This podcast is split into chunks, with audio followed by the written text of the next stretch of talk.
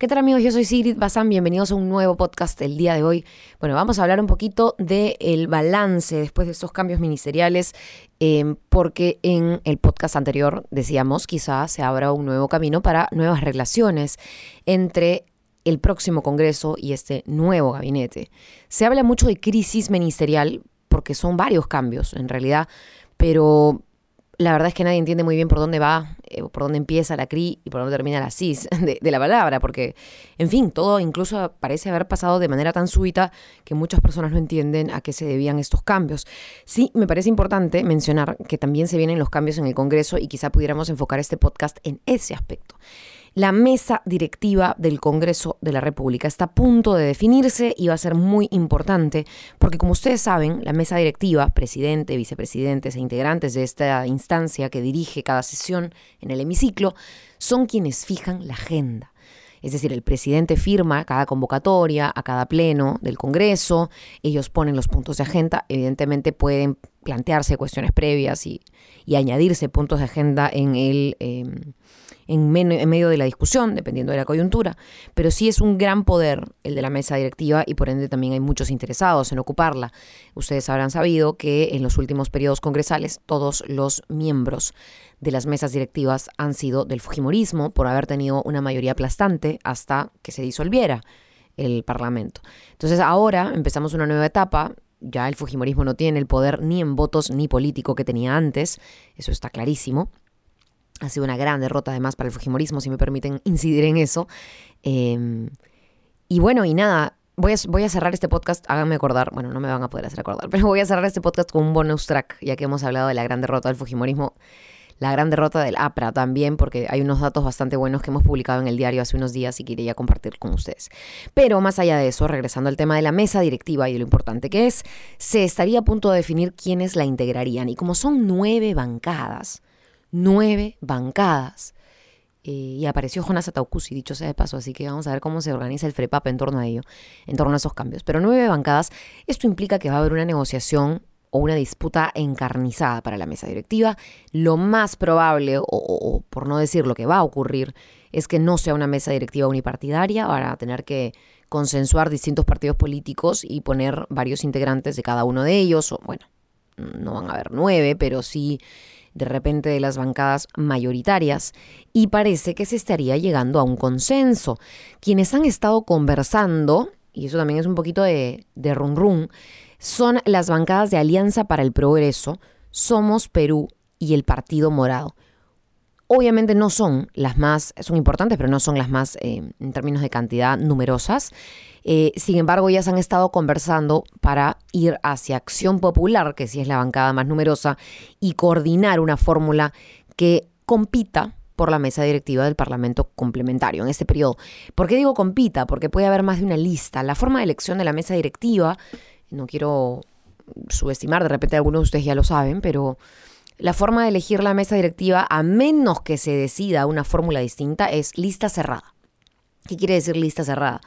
Que se presentan diferentes listas, se hace una votación y queda la lista más votada y todos ellos asumen. Punto. Hay diferentes tipos de votación. En algún momento alguien incluso ha propuesto, eh, a ver, eh, hacer lista abierta y que asuman por cifra repartidora los diferentes cargos. ¿Qué quiere decir? Que hayan listas abiertas y que dependiendo de qué tantos votos tenga cada lista, va poniendo un integrante de su lista. O sea, el presidente puede ir de una lista, el vicepresidente, ¿no es cierto?, u otro puede ir de otra lista y así se va completando. Pero no suele hacerse ese tipo de votaciones, son listas cerradas, entonces entran tal cual formuladas las opciones de, mesa directiva.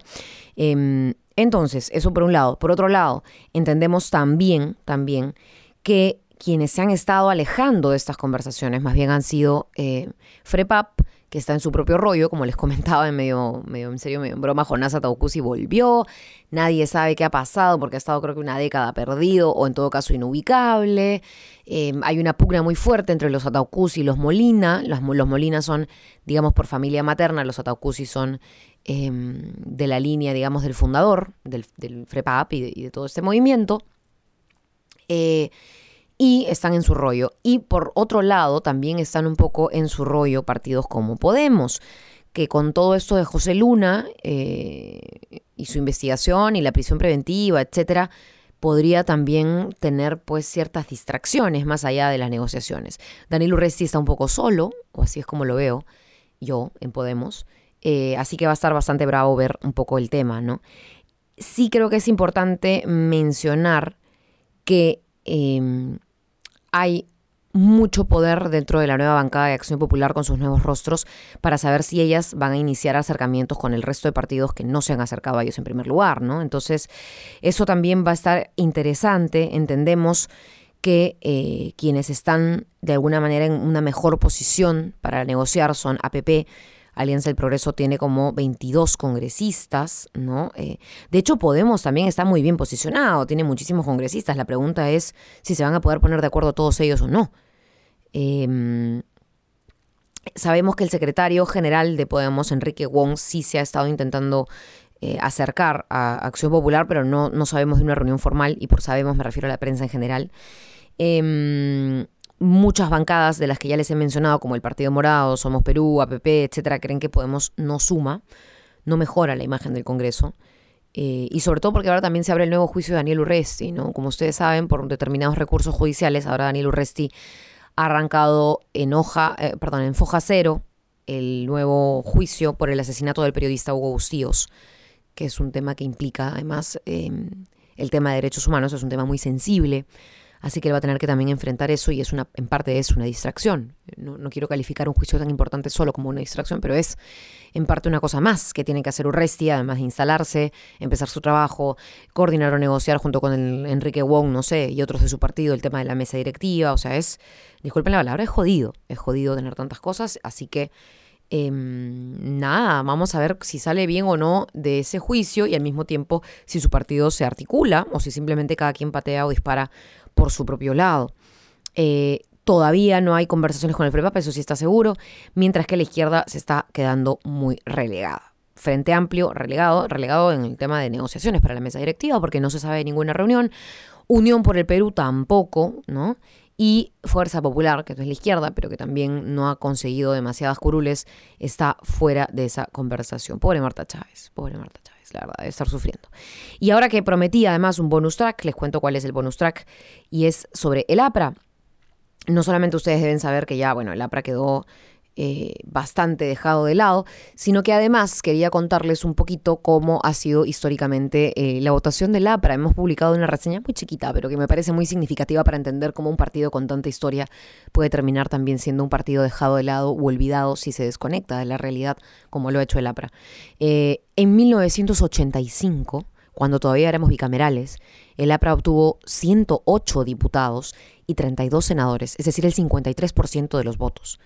En el año 2001, si vamos avanzando, del 85 al 2001, em, en primera vuelta obtuvo el 25% de los votos, en segunda vuelta, si bien perdió la presidencia, le obtuvo el 46% de los votos y metió a 28 congresistas. 28 congresistas.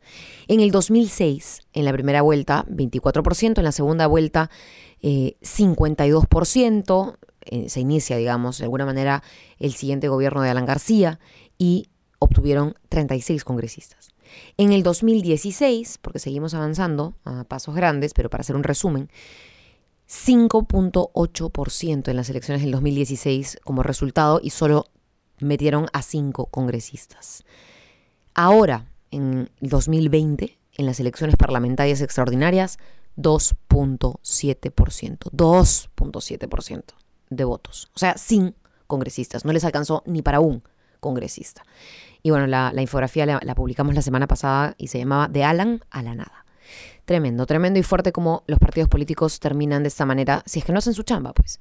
Que esa también sea una lección para los partidos que aspiran a ser algo más. Y para los que no aspiran a ser algo más, ojalá que se ahoguen, eh, eh, discúlpenme, ¿no? Pero ojalá que, que esa embriaguez por poder y, el poder como único fin y no el bienestar de la gente como único fin terminen por, por, ahogarlos, por sepultarlos, porque la verdad no necesitamos más partidos, necesitamos buenos partidos, necesitamos partidos.